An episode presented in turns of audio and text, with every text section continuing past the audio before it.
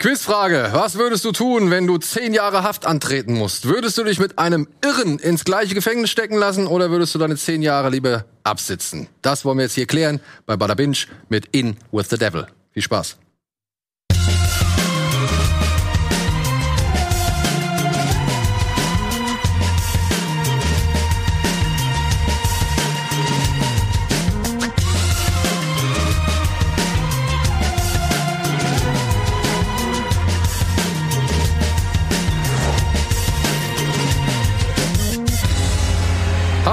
Und herzlich willkommen zu einer neuen Folge Bada Binge. Ich habe mir heute Mel, Berti und Andy ins Studio geholt, beziehungsweise habe ich Andy und Mel einfach, äh, Andy und Berti hier einfach sitzen lassen und äh, Walle gegen Mel ausgetauscht, damit wir über eine Serie reden, die hier im Haus schon einen gewissen Hype erfahren hat, oder? Kann man das so sagen? Also es gibt doch, es gibt auf jeden Fall ähm, mindestens einen Redakteur, der die als seine All-Time Top 5 äh, bezeichnet, Ja. aber der kann leider heute nicht hier sein. Er klingt ähnlich wie Schnas, Schneerig, Schnausen. Aber wir wollen hier niemanden verpetzen. Nein. Ähm, ja, aber nicht nur hier bei uns in, im Haus äh, war, sag ich mal, das Interesse groß, sondern ich habe auch online einiges mitbekommen von wegen, hey, hast du gesehen, Blackbird? Und ich dachte mir, was ist Blackbird? Was ist Blackbird? Warum haben Sie das geändert? ich, ich, ver- weiß Oder was nicht. bedeutet Blackbird ursprünglich? Im, äh, weil das war ja ein Buch. Das Buch hieß, glaube ich, Blackbird. Nee, das Buch, wenn ich es richtig verstanden habe, heißt In With the Devil. Genau. Ah, okay, alles klar. Ja. Aber wofür steht Blackbird? Wissen wir das? Ne, für den Vogel, für den Schwarzen. Den er gebastelt hat. Oh, dann bin ich wahrscheinlich noch nicht so weit, oder? Ich habe es übersehen. Na, gut, kommen wir gleich drauf zu sprechen. Ich habe vier Folgen gesehen. So. Ja, auf jeden Fall hieß es äh, rings um mich rum, hast du Blackbird schon gesehen? Oh, kennst du Blackbird? Oh, Blackbird, oh, cool, cool, cool. Und ich dachte, was ist Blackbird? Weil ich habe halt ständig diesen Trailer von Apple über Insta, über was weiß ich äh, und sonst irgendwie immer nur gesehen. Oder bei, bei Pluto TV lief der Trailer, glaube ich, auch die ganze Zeit rauf und runter. Und da hieß es immer nur In With the Devil. Und ich habe keine Ahnung gehabt, was Blackbird ist. So, ja. Und, äh, und dann habe ich gerafft, ah, okay, das ist das Gleiche. Aber es hat halt auf Deutsch auch einen englischen Titel. Warum auch immer. Jetzt weiß ich, das Buch, auf dem diese Serie basiert, die Dennis Lehane, der Showrunner so gesehen, äh, adaptiert hat, das heißt halt In With the Devil. Warum dann die Serie Blackbird heißen muss, verstehe ich ehrlich gesagt nicht, weil dieser schwarze Vogel, den sieht man ja eigentlich nur ganz kurz. Hm. Ja. Ich muss aber sagen, wo du gerade den Trailer ansprichst, ähm, ich habe den auch gesehen. Ich auto mich jetzt mal als Trash-TV-Guckerin auf TV Now, lief der ständig davor. Und ähm, ich fand den Trailer echt nicht gut. Also er lief halt auch auf Deutsch. Und ähm, dieser eine Satz, den er sagt, wenn du glaubst, in Gefahr zu sein, dann bist du es auch. Oder so ähnlich. Und den fand ich so cheesy. Und ich hatte überhaupt keinen Bock auf diese Serie. Und dann haben alle gesagt, guck sie dir an. Und ja, das habe ich dann getan. Genau, das haben wir alle gemacht. Ich glaube, du bist der Einzige, der nicht ganz durch ist, oder? Vier Folgen, wie gesagt. Vier Folgen. Ja, gut. Dann werden wir versuchen, das Ganze erstmal so spoilerfrei wie möglich zu machen. Und dafür haben wir auch eine kleine Matz, die Mel hier vorbereitet hat für uns, damit ihr wisst, worum es in Blackbird oder in With the Devil geht.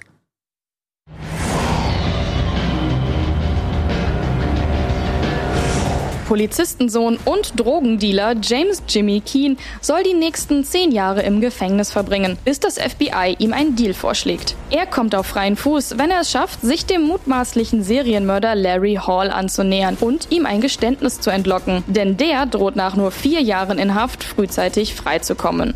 In der Hölle des Hochsicherheitsgefängnisses verbringt das ungleiche Paar aus durchtrainiertem Frauenheld, gespielt von Taron Egerton, und übergewichtigem Mädchenmörder, verkörpert von Paul Walter Hauser, bald jede unfreie Minute zusammen. Ist der treudove Larry, der in Jimmy seinen ersten Freund gefunden hat, wirklich der Teufel, für den ihn alle halten? Das und mehr erfahrt ihr in den insgesamt sechs Folgen von In With the Devil, die seit dem 5. August alle auf Apple TV Plus verfügbar sind. Die Krimi-Miniserie beruht auf dem gleichnamigen autobiografischen Roman, der vom echten James Keen geschrieben wurde. Ob die Serie deshalb nur was für True Crime-Fans ist, erfahrt ihr jetzt. Ja, da kommen wir vielleicht schon mal zu einem, ja, vielleicht ersten Stolperstein für die Serie, sag ich mal. Wie wir eben erfahren haben, ist dieses Buch von Jimmy Keen geschrieben worden, also von dem jungen Mann, der in den Knast geschickt worden ist, um rauszufinden, wo Larry Hall, der vermeintliche Serienmörder, seine Leichen vergraben hat. Und, naja, wenn man sich so die ersten Minuten von, von äh, In With the Devil anschaut, dann wird Jimmy Keen schon als sehr, sehr toller Typ vorgestellt. Ne? Also Der erste Satz über ihn, der fällt, ist, Mann, ey, du warst früher so ein guter Footballspieler. Ja. Und ich so, oh, so eine Serie ist das. Okay. Ja. ja, also da muss ich auch sagen, wenn ich das so Revue passieren lasse, was da am Anfang gezeigt und geschildert wird, war es vielleicht wirklich das, was du vorhin schon angedeutet hast mit cheesy. Ja, also die Jungs, die dann halt irgendwie bei ihm im Wohnzimmer hocken, sich irgendwie alte Footballspiele von ihm angucken und dann halt nochmal erzählen, was er für ein geiler Hengst ist. Was niemand tut normalerweise. Was eigentlich niemand wirklich macht, aber gut, ja, da war's, das war schon ein bisschen schwierig. Aber auch nicht wirklich so der große Hinderungsgrund, oder? Also ich fand die erste Folge tatsächlich ähm, schwierig, um reinzukommen. Also gerade weil die sich so um Jimmy dreht. Ich hätte das gar nicht gebraucht, diese extreme ähm, ähm, Vorgeschichte von ihm. Ich finde, das, das, die Serie nahm erst Fahrt auf, als sie dann wirklich beide zusammen in der zweiten Folge kamen. Naja, vor allem, ich finde, man sieht halt vor allem wenig von dem, was Jimmy ja auszeichnen soll, um eben diesen Auftrag anzunehmen, sondern eher ja irgendwas anderes. Ne? Also man sieht, er ist Er ist ein beneidenswert gebaut. Er ist, ja, also er ist im Grunde genommen ähm, Stallone in Rocky, äh, in Rambo 3. So den Oberkörper er ungefähr. Wo du denkst, okay, respektiere ich, finde ich ein bisschen weird, aber respektiere ich, dass er sich dafür antrainiert hat. Aber ich habe auch eher das Gefühl gehabt, es wird erzählt, er ist ein tougher, smarter Typ, der sich ein bisschen verstellt, um bei Leuten gut anzukommen, aber es wird nicht richtig auserzählt, dass er, dass das eine große Qualität von ihm ist. Genau. Und dass er deswegen halt in diese Geschichte reinrutscht. Ähm, Aber ich meine, dann trotzdem schon in der ersten Folge kommen trotzdem schon ein, zwei Punkte, die mein Interesse geweckt haben. Das ist zum einen der Polizist von Greg Kinnear, also diesen, wie heißt der, Miller oder so, glaube ich? Ja, ich Miller, meine ich, heißt der, ähm, der halt die, die Leiche des, des einen Mädchens entdeckt, das äh, Larry Hall, der ähm, vermeintliche Serienmörder, umgebracht haben soll und seine Spurensuche so nach dem Ganzen. Und ich muss sagen, ja, der Auftritt oder beziehungsweise das Auftauchen von Ray Liotta hat es meiner Ansicht nach dann auch nochmal äh, schon wieder etwas angehoben. Das Interesse wie halt auch die Qualität, meiner Ansicht nach. Und halt von, bei mir auch wirklich zum Ende der ersten Folge äh, Larry Hall selber. Also halt, weil Stimmt. dann das erste so, okay, weil es wird halt immer angedeutet in den ganzen Telefonaten vorher so, ja, ist schon ein weirder Typ, aber ich glaube, der ist schon eigentlich ganz okay, ist einfach nur ein bisschen weird. Dann sitzt er da und das hatte für mich echt so ein bisschen äh, Mindhunter-Vibes, so. Wie er dann so das jetzt so, äh, ich kann diese ho ultra hohe Stimme von ihm auch nicht nachmachen. Ähm, aber das war schon sehr weird. Und dann war ich auch am, zum Ende der ersten Folge, die mich fast verloren hätte zwischendurch. Ich so, okay, doch, jetzt hab ich Bock. Ja, Paul Waterhauser ist ein Glücksfall für die Serie. Äh, du wirst es nachher am Ende der Serie nochmal sehen. Ja, wir, weil der Typ ist halt einfach perfekt für diese Rolle. der man ist kann auch gut, das ist auch ein guter Mann, ey. ja, man kann's, man kann's halt einfach nicht sagen, aber er ist, also um nicht anders sagen, er ist wirklich perfekt für diese Rolle, ja. Und, und wie er das macht, dieses, also durch die ganze, durch die ganze Staffel hinweg war der auf jeden Fall ein Highlight. Äh, und ja, die Geschichte steigert sich meiner Ansicht nach erst richtig, wenn wenn es erstmal wirklich im Knast ist. Also wenn wenn Jimmy in dem Knast ist, in dem auch äh, Larry einsitzt. Aber wie wie Paul Walter Hauser das macht, dieses dieses äh, dieses Ja. Und, und wirklich so jeder Satz wird so so so rausgepresst. Ja, weil er die ganze Zeit, er stellt sich da so viel im Kopf dabei vor, ne? Ja, ja. Man merkt so, wie es bei ihm im Kopf, wie die, wie die, äh, Und was ich so ganz ja, was ich so ganz faszinierend fand, war halt immer diese verschiedenen Gesichtsregungen, die der dann in einem Satz oder beziehungsweise in einem Monolog irgendwie hat. Wenn du so merkst, das, was du gesagt hast, so, er denkt mal eben gerade nach, ah, jetzt gefällt's mir. Mhm. Ah, so, Und dann wieder, ah, ich weiß gar nicht, was du von mir willst, ich weiß gar nicht, was du sagst. Und dann sagt er wieder irgendwas und du merkst halt richtig, wie es ihn innerlich quält. So, so. Denn ich weiß noch, da gibt's einen Dialog zwischen ihm und Jimmy. Und dann sagt er, ah, du erinnerst mich an meinen Bruder. Ja. Und dann, dann, dann, dann verzieht er das Gesicht so, der Stachel in meinem Fleisch. Oder irgendwie sowas sagt er in der Richtung, ja. Und, und das sagt er so ganz langsam. Und ich, ich saß da und denke mir so, wow, also wirklich, der Typ ist äh, echt ein guter Schauspieler. Ich bin auch total beeindruckt davon, wie er gespielt hat, aber auch wie Taron Egerton gespielt hat. Echt? Okay, dann. Doch, voll. Ja, Es gab, es gibt diese eine Szene, ich glaube, da bist du nämlich noch nicht, wo sie in der, ähm, in diesem Werkraum sind. Ja. Und ich glaube, da muss ich jetzt spoilern. Also da müssten wir vielleicht jetzt. Jetzt schon? Doch schon. Ja, dann oder ich heb's mir für später Ja, auf. Dann versuche ich Minuten drin. ohne Spoiler zu sagen. Also einfach seine seine Mimik von Taron Egerton in dieser Szene fand ich. Ja, also du, ich, ich verstehe dich. Nee, nee, du weißt nicht, was, was ich. Also ich habe im Grunde genommen drei. Ich find, also ich finde sie sehr unterhaltsam, die Serie. Ich finde sie nur ständig und gerade im ersten Teil sehr irritierend, weil man spürt der ersten Folge an, dass sie auf der Suche nach einem, nach einem Vibe oder nach einem gewissen Ton für die Serie waren. Du hast einige Szenen, die sind todernst, die Leute spielen alle todernst, ähm, Greg Kinnear spielt todernst, ähm, alles ist eher düster. So, und dann hast du plötzlich, in der nächsten Szene bist du in so einer Wolf of Wall Street Wel- Welt. Mit lauter Rockmusik, lustig geschnitten, lustige Sprüche, alles cool. Und ich denk so, warte mal, was wollen sie jetzt? Was wollen sie jetzt? In welche Richtung wollen die jetzt gehen? Sollen mich das, ist das doch eher eine locker flockige Serie? Weil ich war eher auf sowas wie Mind, Mindhunters eingestellt und war zuerst ein bisschen enttäuscht, dachte so, ach so, ich dachte, das ist alles eher ernsthaft. Und ich meine, da fällt der erste Satz von irgendeinem Voice-Over, was dann auch nicht am Anfang hast du ein Voice-Over, so zehn Minuten und plötzlich ist das nicht mehr dabei. Die, ich so, hä? Und ich weiß auch nicht, wer das Voice-Over war, aber das Voice-Over sagt, ich meine, wir sind im Jahre 2022. Das ist eine Apple-Serie, ja? Und der erste Satz, der in dieser Serie fällt, ist, wenn ein Schmetterling mit seinen Flügeln schlägt, kann es passieren, dass in Miami ein Sturm nicht so. Das, ist nicht cheesy, euer Ernst. Leute. Das damit, cheesy. steigt, damit steigt ihr ein mit dem größten Klischee, was es in der Film, in der Kinowelt gibt. So, also ich, ähm, damit hatte ich ein Problem, dass man nie so das Gefühl hatte, was will der Regisseur oder ist es eine Form von verschiedenen Regisseuren oder häufig hat man das ja im Pilot, in einer Pilot, in einer Pilotsendung, dass sie da versuchen, das zu finden. Deswegen werden so oft auch Piloten eingestampft und neu gemacht. Hatten wir mit Game of Thrones, ne, mit der ersten Folge, dass sie die komplett neu gedreht haben und so. Und hier hatte ich das Gefühl, die waren nicht zufrieden, die haben daran ewig rumgeschraubt. Und dann hat irgendwer noch mal gesagt, ah, Popmusik ist doch gerade so beliebt und so. Und wir wollen ja eh 1900, ich weiß nicht, 94 sein oder so in der einen Zeitebene.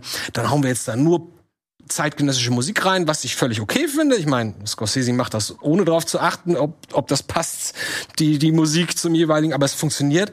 In diesem Fall hat mich das eher irritiert. Das finde ich komisch.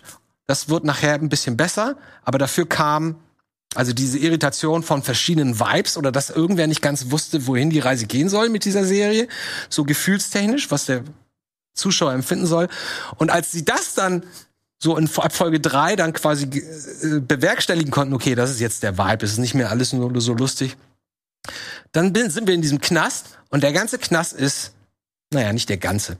Der, der Knast besteht aus drei billigen, also den billigsten Sets, die ich jemals gesehen habe.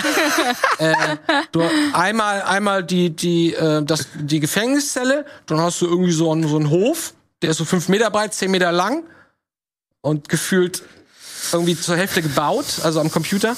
Und dann hast du noch mal irgendwie die, diese, diese, diese ähm, ähm, Mensa oder was das ist, wo die Leute halt essen. So, und da war ich schon so ein bisschen enttäuscht. Ich dachte So, oh, das sieht alles sehr billig aus. Und dann gibt's irgendwann so einen Riot, den obligatorischen äh, Knast-Riot natürlich. Der aus dem Nichts kommt. Der So, aber dann- angekündigt wurde.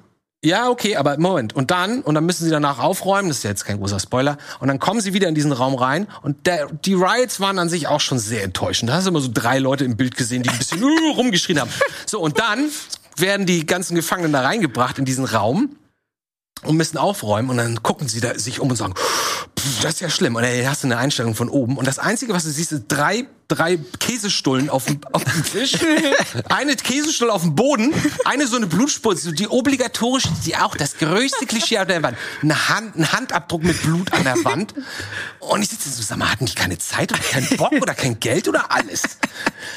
Und dann gibt's noch drei Einstellungen, da stehen sie dann vor Green oder im, im Hyperbowl oder sonst wo. Und ich denke so, mein Gott, sieht das alles billig aus. Andi, die mussten das ganze Geld in Taron Egertons Sixpacks stecken. So, und dann sind wir, und dann sind wir bei meinem dritten Kritikpunkt. Dann hast du Taron Egerton. Ich habe nichts gegen den. Ich finde, ich gucke mir den ganz gerne an. Aber man merkt, dass er in diesem Film drinsteckt finanziell. Man merkt, dass er Producer war. Man merkt genauso wie bei ähm, The Offer, diese Serie über äh, über das Making of von von Der Pate. äh, von der Pate, wo es, wo auch der Hauptdarsteller, dessen Buch verfilmt wurde, einfach die ganze Zeit als der geilste Typ ever dargestellt wird. Und Egerton dachte wohl, das ist sein sein Leo-Moment. Das ist sein Leo-Moment, wo er richtig, richtig Gas geben kann, schauspielerisch und wo, man, wo er richtig zeigen kann, wie er mit sich kämpft und so. Und er macht alles zu laut. Er spielt so laut. Gestik, Mimik, Gesicht. Findest am Anfang, am Anfang denke ich, das hat, das muss eine Funktion haben. Und dann wird das langsam so ein bisschen eingeläutet, dass er sich so öffnen soll und dass er sich, sich selbst, dass er, er selbst sein soll. Und ich so, ah, vielleicht das Prinzip und das ist die Idee der Serie, dass er am Anfang so fake wirkt und so. Und dann kommen harte Szenen zwischen ihm und dem vermeintlichen Killer, wo er halt so tun sollte, als würde er ihn verstehen, was er ihm da für komische Geschichten mit Mädels erzählt und sexuelle Geschichten. Sehr unangenehm, muss ich gestehen aber da auch da und deswegen muss ich da gerade eingreifen. Auch da sitze ich davor und denke so, ich glaube dir nicht einen einzigen Blick. Doch, ich finde, dass er das, ich finde, dass er das richtig gut gemacht hat und zwar, weil ich mir vorstellen kann, dass der echte James Keen exakt genau so ist. Ja, aber das kannst du glaubwürdig, ins, äh, das kannst du glaubwürdig schauspielern und nicht so über, über hm, oh, hm, äh, oh, oh, das mag ich nicht. Ja, ich finde dich nett. Hm, hm, äh, das ist so, hm. unabhängig davon, dass ich die ganze Zeit dachte so, oh, ich bin mal gespannt, wie, wie er das macht. Der kommt in den Knast und soll soll einen ganz gefährlichen Menschen als Freund gewinnen, dann würde ich in, in meinem Kopf gehe ich da schon durch. So, da würde ich wahrscheinlich die ersten zwei Wochen erstmal überhaupt nur nicht mal Augenkontakt mit ihm halten, sondern einfach nur vorbeigehen, damit er mich bemerkt und dann so ganz langsam was passiert in der Serie? Er kommt rein am ersten Tag und da gibt's ein total beklopptes Argument dafür, aber das wollen wir jetzt nicht spoilern. Und er so, er muss jetzt Gas geben und dann geht er einfach zu ihm, hallo Mensch, wie geht's? Ich bin der. Und ich so, das ist nicht euer Ernst. Also, Kannst du also bringen? ich muss Andi, ich verstehe alles, was du sagst. Ich würde niemals so weit gehen. Also ich finde die Serie nicht so schlecht. Ich finde sie auch gut. Ich gucke mir gerne. Ähm, ich glaube, das Problem, das du hast, Andi, ist wie bei mir. Ich finde, die Serie muss sich Mindhunter, dem wer es gesehen hat, immer dem Vergleich stellen. Muss. Und es ist und es ist halt dann echt so alles, der Verhörraum, Gefängnis, alles bei Mindhunter, jedes Gespräch, also auch vor allem alles, was mit Ed Kemper war. Alter, du konntest die Luft schneiden. So und halt diese Interviews gingen teilweise 20 Minuten lang. Kannst du dir ja echt. Ich habe mal heute Morgen die Ed Camper Interviews nochmal angeguckt, ehrlich gesagt. Ja, und so, ich weiß noch, wie ich gefesselt war, dass ich da mit meinem damaligen Mitwohner geguckt habe und wir haben irgendwann auf die Uhr geguckt, so fuck, es sind 20 Minuten vorbei. Wir haben einfach nur diesen Serienkiller-Vibe. Und das macht ähm, hier der Schauspieler von äh, Larry Hall auch gut. So, um Gottes Willen. Aber halt, es ist immer so, ich habe das auch so geguckt, so, es ist immer so der kleine Bruder von Mindhunter. Er ist der kleine Bruder, er ist nicht so, er wirkt auch nicht so bedrohlich wie der Ed Kemper Darsteller aus, aus Mindhunter. Ich weiß nicht, ob der Ed Kemper sein soll, aber das war ja die Inspiration offensichtlich dafür bei Mindhunters. Das ist, Das soll der echte Ed Kemper Ja. sein, ja? Ja. Ja. Okay, weil der echte Ed Kemper ist, ist nicht so bedrohlich. Wenn du den, der, der, der ist, das ist gerade das Spooky, die Spooky, äh, der unheimliche Aspekt an ihm, der, der ist total sympathisch. Der ist witzig, der ist intelligent, der hat einen IQ von 145 und der kann Interviews geben. So, das ist so ähnlich wie dieser andere Killer in den 70ern, der auch dieser Charmeur war, dieser Ähm, äh, Jeffrey Dahmer, oder? nee, Was nicht Dahmer? Dahmer. ja, und hier äh, ähm, Ted, äh, Ted Bundy, Entschuldigung, Bundy, der, ja. der Schönling, der immer noch Liebesangebot und Hochzeitswünsche bekommt und so. Ähm, ich habe das genauso empfunden, weil auch wenn das nicht 100% der Ed Kemper war, der der er eigentlich ist, in dieser Serie Mindhunters wird er wirklich, ist es wirklich unheimlich und bedrohlich, finde ich, weil du dem nicht trauen kannst. So. Und hier finde ich das, was er macht, ich finde das toll, was er macht. Ich kann auch seinen Namen gerade nicht mehr, wie heißt der? Der Hauptdarsteller? Paul Walter Hause. Paul Walter, Hauser. Paul Walter Hauser. Finde ich auch toll, was er macht. Ähm, man merkt, dass er sich wahnsinnig viel Gedanken gem darüber gemacht hat, was macht er bei welchem Satz und was passiert in seinem Kopf, ne? dass es nicht einfach nur auf, aufgesagt wird und böse gucken, sondern dass er sich wirklich damit auseinandergesetzt hat. Aber wenn du Mindhunters vorkennst und wenn du vielleicht das auch so ein bisschen erwartest, dass so eine Serie von der Härte, von der Reali von dem Realismus, von der Glaubwürdigkeit, vom Eindruck, wenn du sowas erwartest, ist es ein bisschen flach, muss ich sagen. Ja, da habe ich ja Glück gehabt, weil der Mindhunters-Gedanke ist mir nicht einmal gekommen. Nicht, nicht einmal. Also für mich war das jetzt Nicht einmal? Nicht einmal. Mir auch nicht. Weil Obwohl ich auch Mindhunter super fand, aber hab ich finde Mindhunter Ja. auch. Ich finde Mindhunter ist auch, also gefällt mir auch persönlich ein Tick besser als als äh, In with the Devil. Aber ich muss den Vergleich nicht anstellen, so, weil wir haben schon tausend andere Knastfilme gehabt und wir haben schon tausend andere Ich verhöre einen Psychokiller-Filme gehabt, so. Ähm, da finde ich, weiß ich nicht, da konnte ich mich Gott sei Dank frei von machen, beziehungsweise ich kenne das Gefühl, wenn man irgendwie auf, auf Krampf irgendwie äh, ja denkt, das ist doch genau wie das und das und so weiter und so fort und so fort. Damit verbaut man oder verbaue ich mir aber auch hin und wieder gerne mal irgendwas. Und für mich ist es einfach eine weitere, eine weitere Knastgeschichte so. Ja, da ist ein Typ, der im Sonnenlicht steht und, und das Sonnenlicht auch sehr lange genossen hat, der natürlich auch seine eigenen Probleme mit sich rumträgt, aber die halt gut verbergen konnte. Und dieser Sunnyboy, dieser Strahlemann, dem eigentlich bislang immer viel gelungen ist, der kommt jetzt in eine Situation oder eine Umgebung, die, sag ich mal, sein bisheriges Weltbild, und das war schon gefestigt, weil er halt schon im kriminellen Umfeld war, aber trotzdem nochmal auf den Kopf stellt. Also dieser wirklich aalglatte, stahlharte, durch Karate und Bodybuilding gestählte Typ, der kommt jetzt halt in eine Welt, die er nicht so im Griff hat wie alles andere bislang. Ja, also den, seinen Charme kann er nicht so ausspielen, seine Erfahrung kann er nicht ausspielen, seine Härte bringt ihm insofern nichts, weil er nie weiß, wann irgendwas passiert, weil es halt eben so willkürlich ist. Und ich finde, das hat die Serie eigentlich ganz gut auf den Weg gebracht, indem sie halt erklärt hat, was das eigentlich für eine Institution ist, in die er da gehen muss. Was für ein Gefängnis. Das ist eine gute Idee, Idee gewesen. Da sind auch gute Ideen in der Serie drin, das sage ich gar nicht. Und ich sage ja, es ist ja auch unterhaltsam. Ich werde mir auch die finalen zwei Folgen natürlich angucken. Ja, und ich glaube, du wirst da die Einstellung von äh, zu Egerton vielleicht noch mal Ja. ein bisschen, Ja, auf glaube jeden ich. Fall. Glaub Dann ich auch. ich hab die da kommt halt die Szene, die, die ich so brillant fand, die kommt halt wirklich erst relativ am Schluss. Ich habe eine Spoilerfrage, die mich die ganze Zeit schon nervt. Ja gut, dann Ja. komm, dann machen wir jetzt halt mal wirklich mit erhöhter Spoilergefahr und machen hier mal eine Spoilerwarnung, bitte. Weil es gab so diverse An, An, Anspielungen. Erst am Anfang der Weibeheld, einer nach dem anderen, bam, bam, bam, bam, bam. Baut aber keine Emotionen zu denen auf.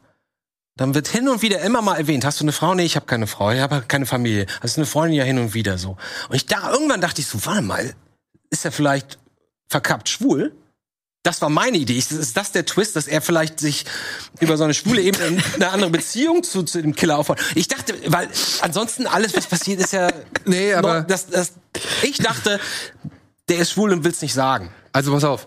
Das Ding ist, was ich dann halt im Endeffekt darin sehe, ist etwas, was Dennis Lehane, und das ist vielleicht der Vorteil, wenn man halt die Werke von ihm kennt und wenn man halt die Bücher von ihm kennt oder die Filme, die er, für die er bislang, sag ich mal, zuständig war, kennt.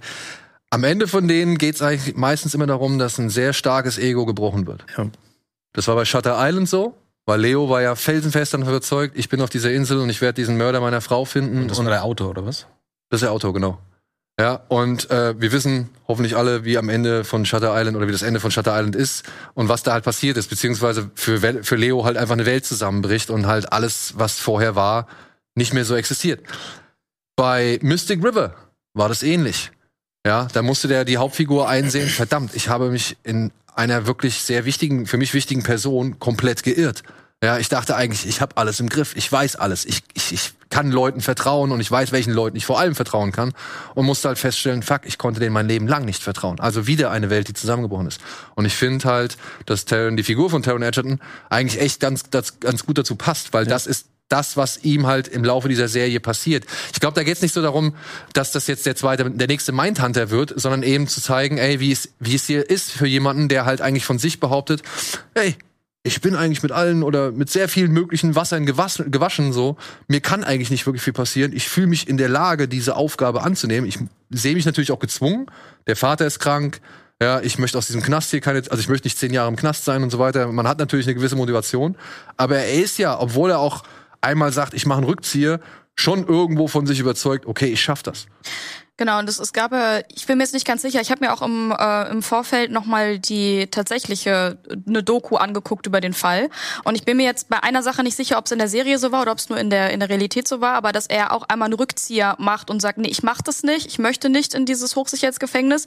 Und dann erfährt er von dem Schlaganfall von seinem Vater und sagt, boah, Ist das wirklich so gewesen? doch, ja, genau. Also das, Das war. fand ich so konstruiert, aber interessant. Ja, also dass er dann, das, Aber, das war ne? in der Realität so, dass er dann doch sagt, doch, ich mach das, ich ähm, fahre jetzt dahin und mach das, um die Chance zu haben, nochmal meinen Vater eben zu sehen. Und es ist ja dann eben auch am Ende so, dass er noch fünf Jahre mit seinem Vater dann halt auch hat, weil er freikommt und diese fünf Jahre mit seinem Vater noch, ähm, noch verbringen kann. Okay. Das hätte er nicht gehabt, wenn er die zehn Jahre im Knast geblieben wäre. Es ist so, ne, wie bei Dick Cheney. Wo es hieß, äh, ja, eigentlich habe ich jetzt noch einen Herzinfarkt gehabt. aber Das kann man ja keinem erzählen.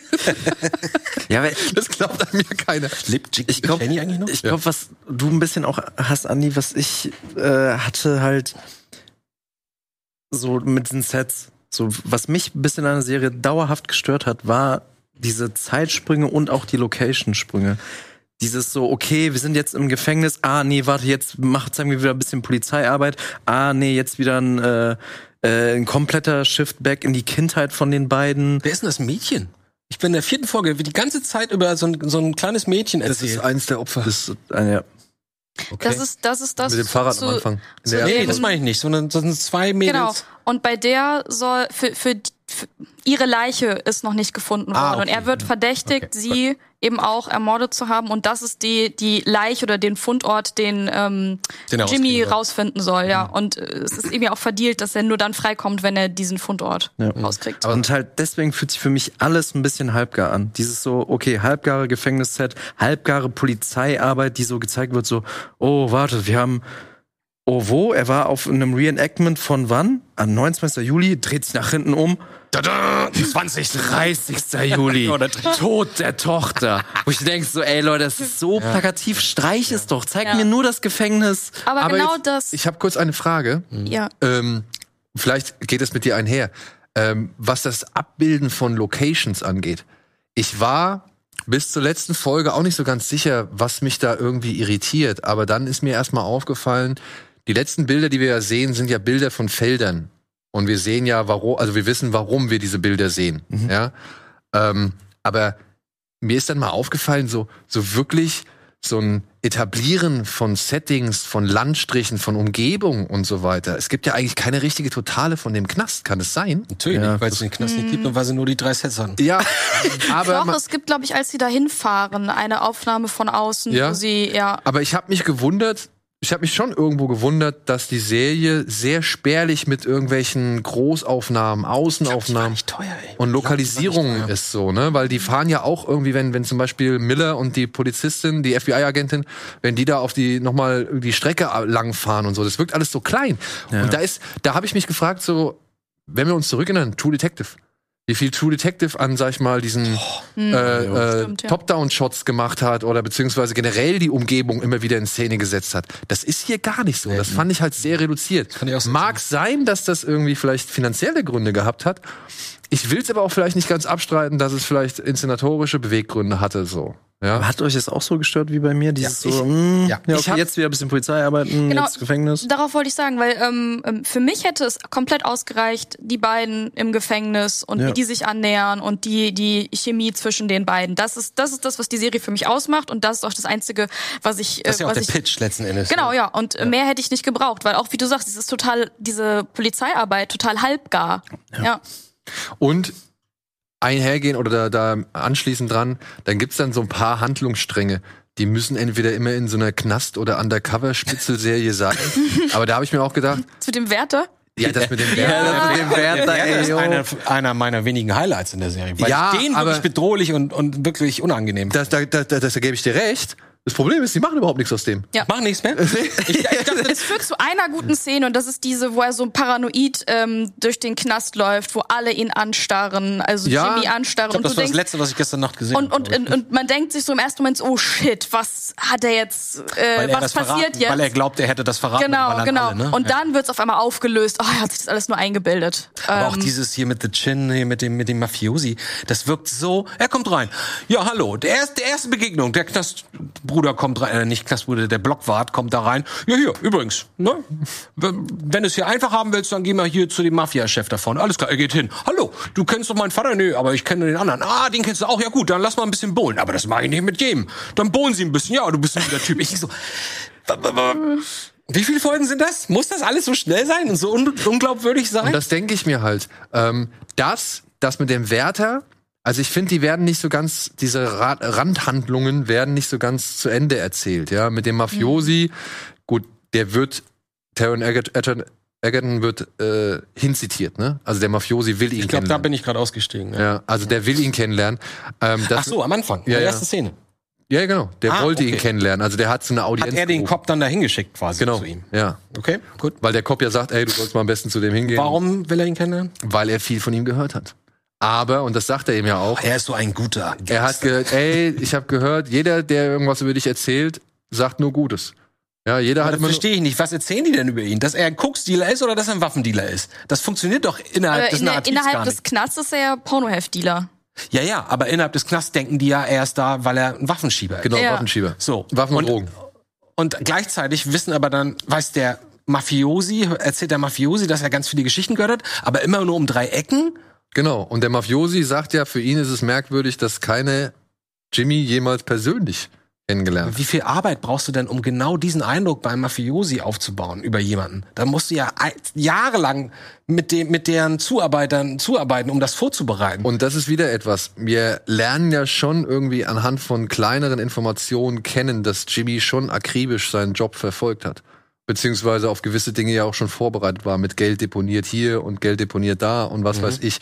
Ja, und dass er halt falschen Leuten vertraut hat und dass es schon irgendwie ein großes oder ein gewisses System war, was er da aufgezogen hat.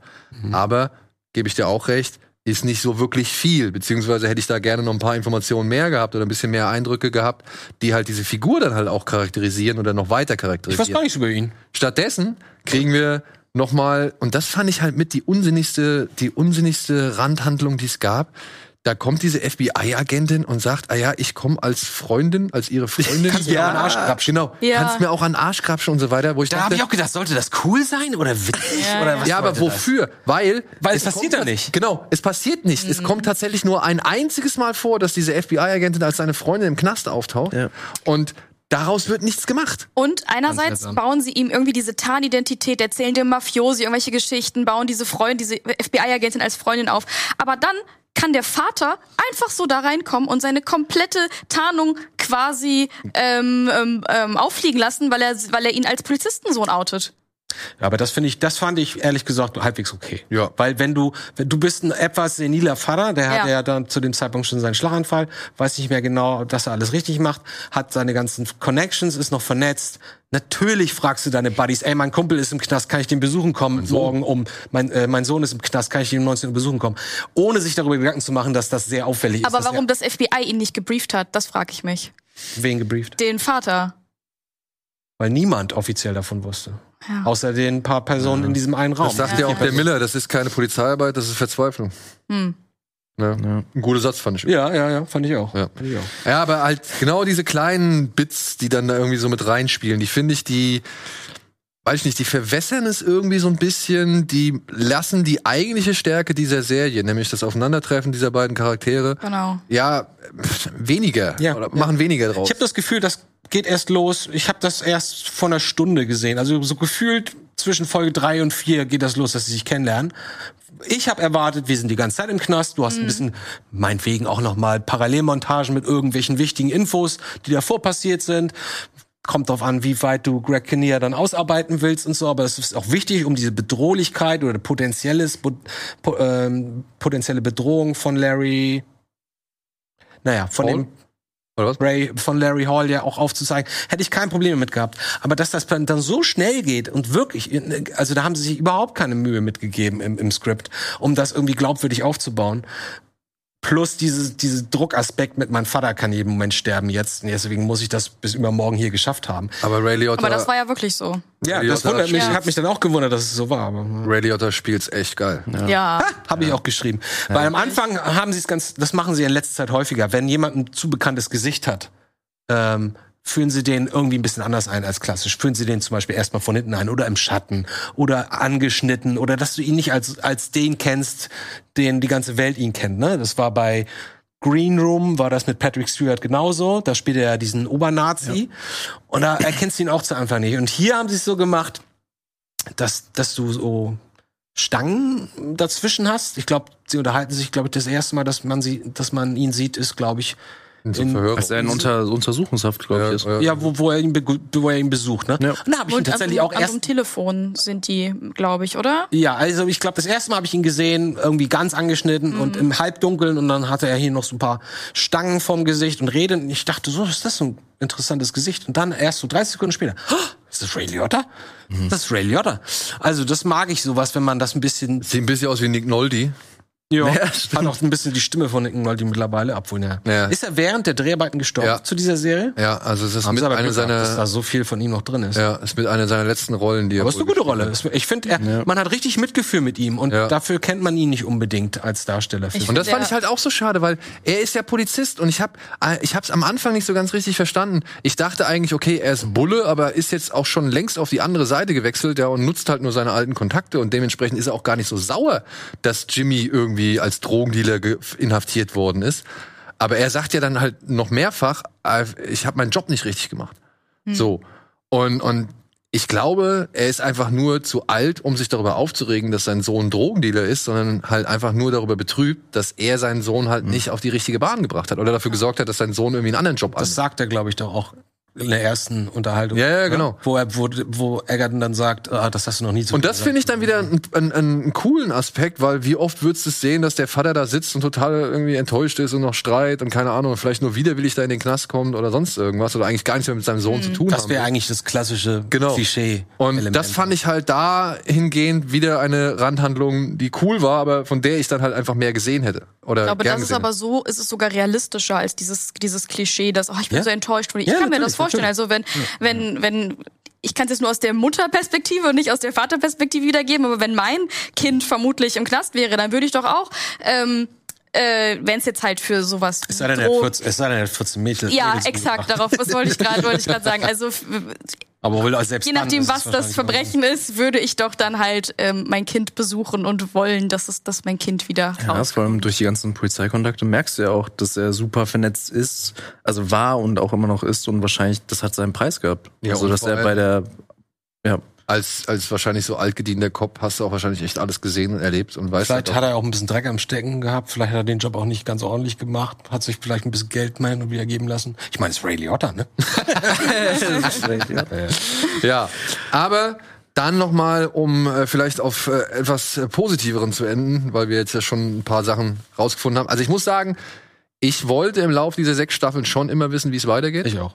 Ja, also Ja. ich wollte schon, ich bin wirklich dran geblieben. Ja, es war nicht alles stark und es würd, ich würde auch nicht behaupten, es ist eine der besten Serien aller Zeiten. Definitiv nicht. Aber das Setting, Schade, Ja. dass Lars jetzt nicht da ist. Äh, Schmaß meine ich. Ja, so lustig, wenn das.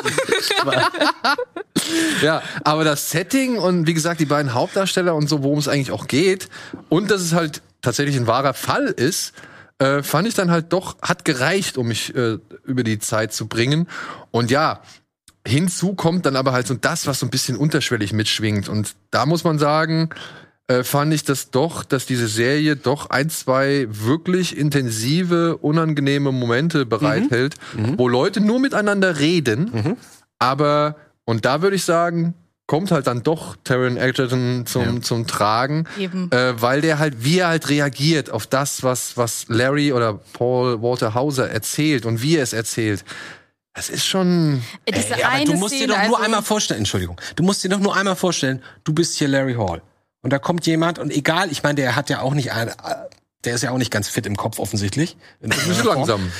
Ähm, trotzdem, der ist sicherlich vorsichtig und, und, und unsicher Menschen gegenüber. Und dann kommt so ein Typ an und dann erzählst du ihm, was du gerne, was du in deinen Träumen mit Mädels machen würdest oder was, was du selber nicht weißt, was es bedeutet, aber egal.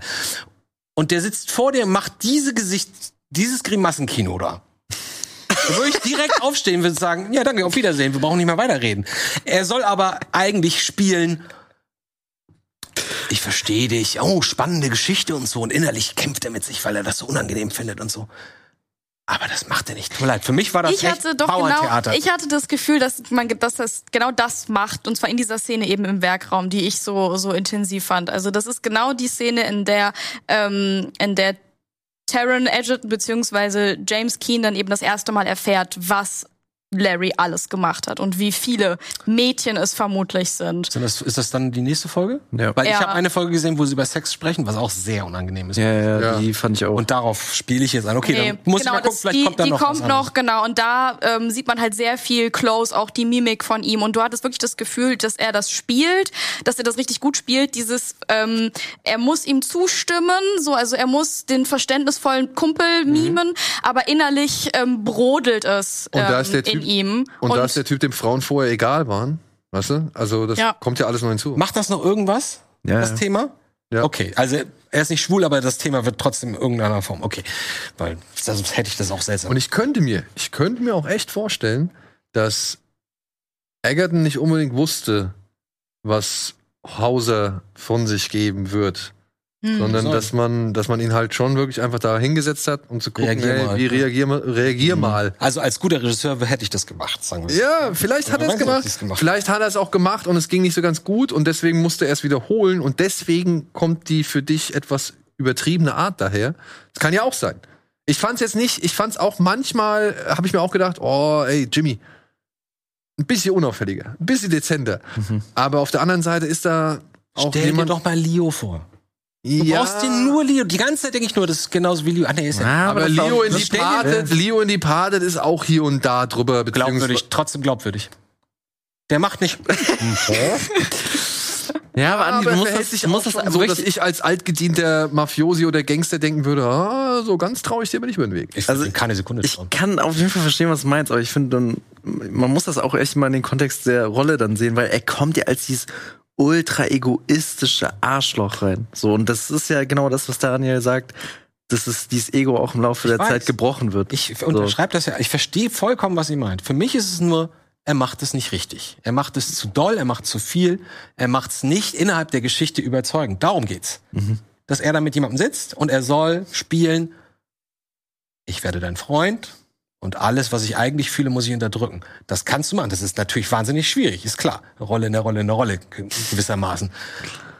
Aber wenn man sich dann vorstellt, ich wäre sein Gegenüber, ich wäre der Larry und würde mir das anhören, was er da erzählt, ich würde ihm nicht trauen. Und deswegen funktioniert die Geschichte für meine Begriffe nicht. Aber das ist vielleicht auch einfach nur. Aber Larrys Geist ist halt auch so ein bisschen speziell, ne? Also, Stimmt. Muss man auch sagen. Aber es würde mich interessieren, vielleicht kannst du das auch noch mal erzählen. Äh, hat das dann äh, der zeitliche Ablauf war der in Wahrheit auch so? Ging das auch so schnell alles? Ähm, also ihm wurde wohl gesagt, dass er, wenn er da reinkommt, erstmal die ersten Wochen oder Monate keinen Kontakt aufbauen soll. Das hätte ich auch. Und er hatte sich Danke. nicht dran gehalten. Er hat direkt, als er da hinkam, am ersten Tag ihn gefragt, ähm, kennst du, kannst du mir sagen, wo die ja Bibliothek bekloppter. ist? Und er hat ihn nach, nach dem Weg zur Bibliothek gefragt und Okay. der hat, ähm, den, den hat er ihm gezeigt und hat er sich bei ihm bedankt. Danke, du bist so ein cooler Typ. Danke, dass du mir den Weg gezeigt Nicht hast. im Ernst. Doch, So, er, hat ihn coolen typ, er hat ihn coolen Typ genannt und ihm noch auf die Schulter geklopft. Oh mein, hätte, Und- hätte es eigentlich verdient, dann abgestochen zu werden, drei Stunden später Und danach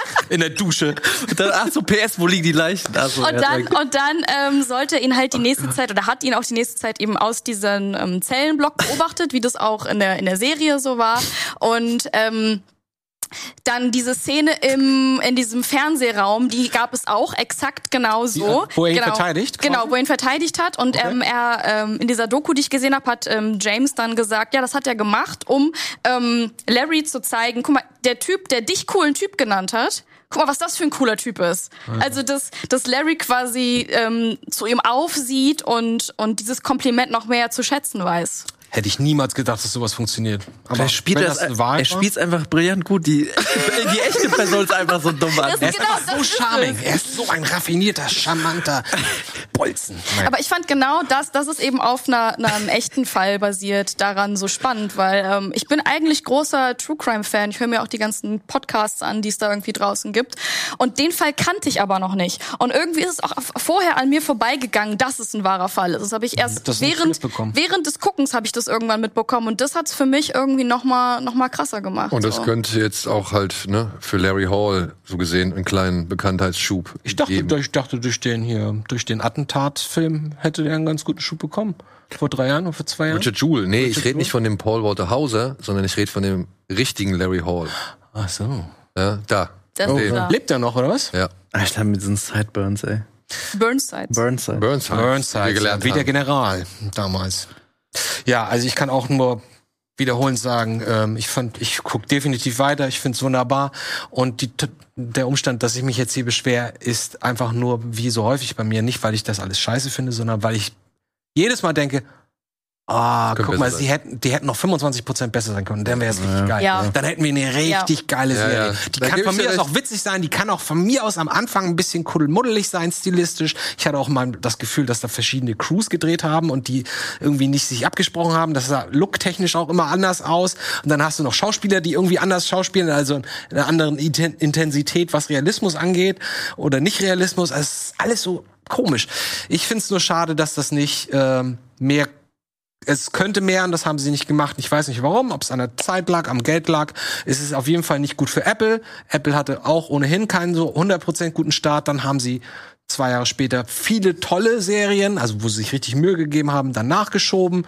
Ähm, Ted Lasso und so weiter und, und Morning Show, super Serie. Severance. Und so. Ähm, das fällt ziemlich raus. Ich finde, das, das hat eher produktionstechnisch befindet sich das auf dem Niveau von einer Amazon-Serie. Und das finde ich für, für Apple, für das, was sie eigentlich immer nach außen tragen, oh, jetzt sind wir ein tolles Studio, machen alles gut, ähm, tut denen definitiv keinen Gefallen. Gut, ist halt kein For All Mankind oder Foundation, aber Hat auch, hat auch seine Macken, aber. aber ich sag mal so, bislang habe ich die Wahrnehmung, dass es nicht so schlecht Du wegkommt. hast aber die ganzen Sets, ah, echt? Ja. Ja. Kriegt gute Kritiken? Ja. Ich wurde Ja, gekriegt. ich meine, ich mein, für Schmaß Top 5. Ja. Schmaß? Aber ist dir das nicht, also du jetzt zum Beispiel, ja. äh, ist dir das nicht aufgefallen, dass der Knast so billig ausgesehen hat? Also ich muss sagen, ich habe deutlich mehr Details bei dieser nach diesem Knastaufstand entdeckt, ja, als du. ich fand es nicht so Ich hab, lang wollte und noch leer. ein Foto davon machen. Ja, von dieser also, total mit den drei Käsebrötchen. Ich weiß, aber da, Oh, die Riots brutal. Drei aber zu Käsebrötchen. dieser totalen schneiden sie auch schon, nachdem sie eine ganze Menge Müll weggeräumt haben. Ähm, Nein, nein, nein, nein. Er kommt rein, er sagt dem ersten Typen, du musst erstmal die Scherben wegräumen, damit wir hier sauber machen. Genau, Das heißt, es hat gerade angefangen. ja, wie gesagt, ich fand es wie gesagt nicht ganz so, ich fand es nicht ganz so Ich hab leer. eine Idee, warte mal. Das, weißt du, was die hätten machen können, damit das noch ein bisschen brutaler wirkt? Und das, weil das war ja wirklich hart, das war ein Knastaufstand unter Psychopathen, ne? Lass doch irgendwie, da fehlt ein bisschen Blut. Lass uns doch eine Hand nehmen und dann kleben, äh, machen an, an die Wand genau in der Mitte vom Raum, damit der Zuschauer weiß, dass da irgendwie jemand geblutet hat und richtig verletzt wurde. Das ist ein gutes Symbol. Ein sehr gutes Symbol. Ja, das ist, da streite ich auch nicht ab. Aber wie gesagt, ich habe da trotzdem mehr gesehen, weil halt auch während dieses Knastaufstands, den man ja teilweise gesehen hat, schon ordentlich Blut gespritzt hat. Oh ja. Also Jo. da war eine ganz gute Härte auch mit dabei, muss ich sagen. Was du in letzter Zeit für, für, als Härte definierst, das irritiert mich ehrlich gesagt. Wieso? Ich, ich denke doch in anderen Dimensionen als meiner eigenen. Also als würde ich jetzt noch von mir selbst ausgehen, was ich als hart Ja, empfinde. das würde ich mir immer wünschen, dass du mal von ein bisschen von dir selbst ausgehst. dann kann ich aber nichts mehr hier gucken. Weil es halt dann einfach nicht mehr hart ist. Also wirklich. Fandest du, fandest ja auch Prey hart, was mich auch komplett irritiert hat. Ja, klar, weil ich. Da, natürlich, also ich gucke da doch nicht mit den Augen von, von mir drauf. Ich würde ihn gerne noch mal mit dir gucken. Und dann jedes Mal, wenn irgendein äh, Körpergli äh, irgendeine Gliedmaße abgetrennt wird, gucken wir uns mal das Bild in Freeze Frame an. Und dann sage ich dir mal, was ich davon halte. Ja, im Freeze-Frame, ja toll, aber was, was bringt mir das? Ich Um guck dir den zu Film- zeigen, dass es absichtlich ist, dass sie es absichtlich entschärft haben. Was gucken wir nächste Woche? Ist das auch, ist das auch äh, Sandman? Ist das auch so Sandman. brutal? Oh, läuft der schon? Ja, ja, das läuft schon. Ich weiß nicht, ich hoffe, es ist brutal. Wie lange haben sie an Sandman gearbeitet? 25 Jahre? In Ja, Pre-Prep? aber da, haben sie ja nicht an allem gleich, also es ist ja, glaube ich, nicht an diese Netflix-Serie, die dann so lange Nein, braucht. aber ich habe, glaube ich, zwei Bü Bücher zu Hause. Ähm, habe ich, hab ich dir den mal geliehen hier? Greatest Sci-Fi Movies Never, Never, You Never Saw oder so? Das habe ich tatsächlich geschenkt bekommen. Das habe ich dir geschickt, glaube ich. So, Kann gut sein, ja. Äh, da stehen halt, naja, egal, da, ich glaube, da ist es auch schon drin. so, das, äh, und jedes Mal hieß es, nee, das können wir nicht verfilmen, das ist unmöglich. Ja, aber jetzt ist es ja da. Und wir reden, wir reden übernächste Woche, oder? Ja, die Folge, also wenn diese Folge läuft, dann die nächste Folge ist Sandman. Okay, also nächste Woche gibt's Sandman. Derweil habt ihr vielleicht Lust und Zeit für In with the Devil. Sind nur sechs Stunden. ist ganz lustig. Ja. Ich find's. Aber es ist, nicht so, hast- es ist nicht Zodiac, es ist nicht Mindhunter und deswegen ist es ein bisschen schade. Ja, aber da, wo die vielleicht 100% waren, ist das 75 und ich finde, das ist immer noch eine gute Zeit, die man dann damit hat. Und die man damit Unterhaltsam verbringen kann. ja. Und dementsprechend, die Serie hat auf jeden Fall ihre Qualitäten. Ich würde sie jetzt aber auch nicht zu den Top 5 aller Zeiten Muss erklären. mir auch mit Larsen halten, glaube ich. Schmaß. Spaß. Spaß, Entschuldigung. Spaß. Ja. So, aber ihr könnt uns ja gerne mal eure Gedanken zu In with the Devil unter die Kommentare schreiben oder in die Kommentare schreiben, falls ihr sie schon gesehen habt oder falls ihr sie noch sehen werdet. Und ansonsten freuen wir uns auch über jedes andere Kommentar. wenn es nicht ganz so böse ist. und ich sage danke an Mel, danke an Berti, danke an Andi. Danke dir. Danke euch an da draußen fürs Zuschauen und hoffentlich bis zur nächsten Woche. Tschüss.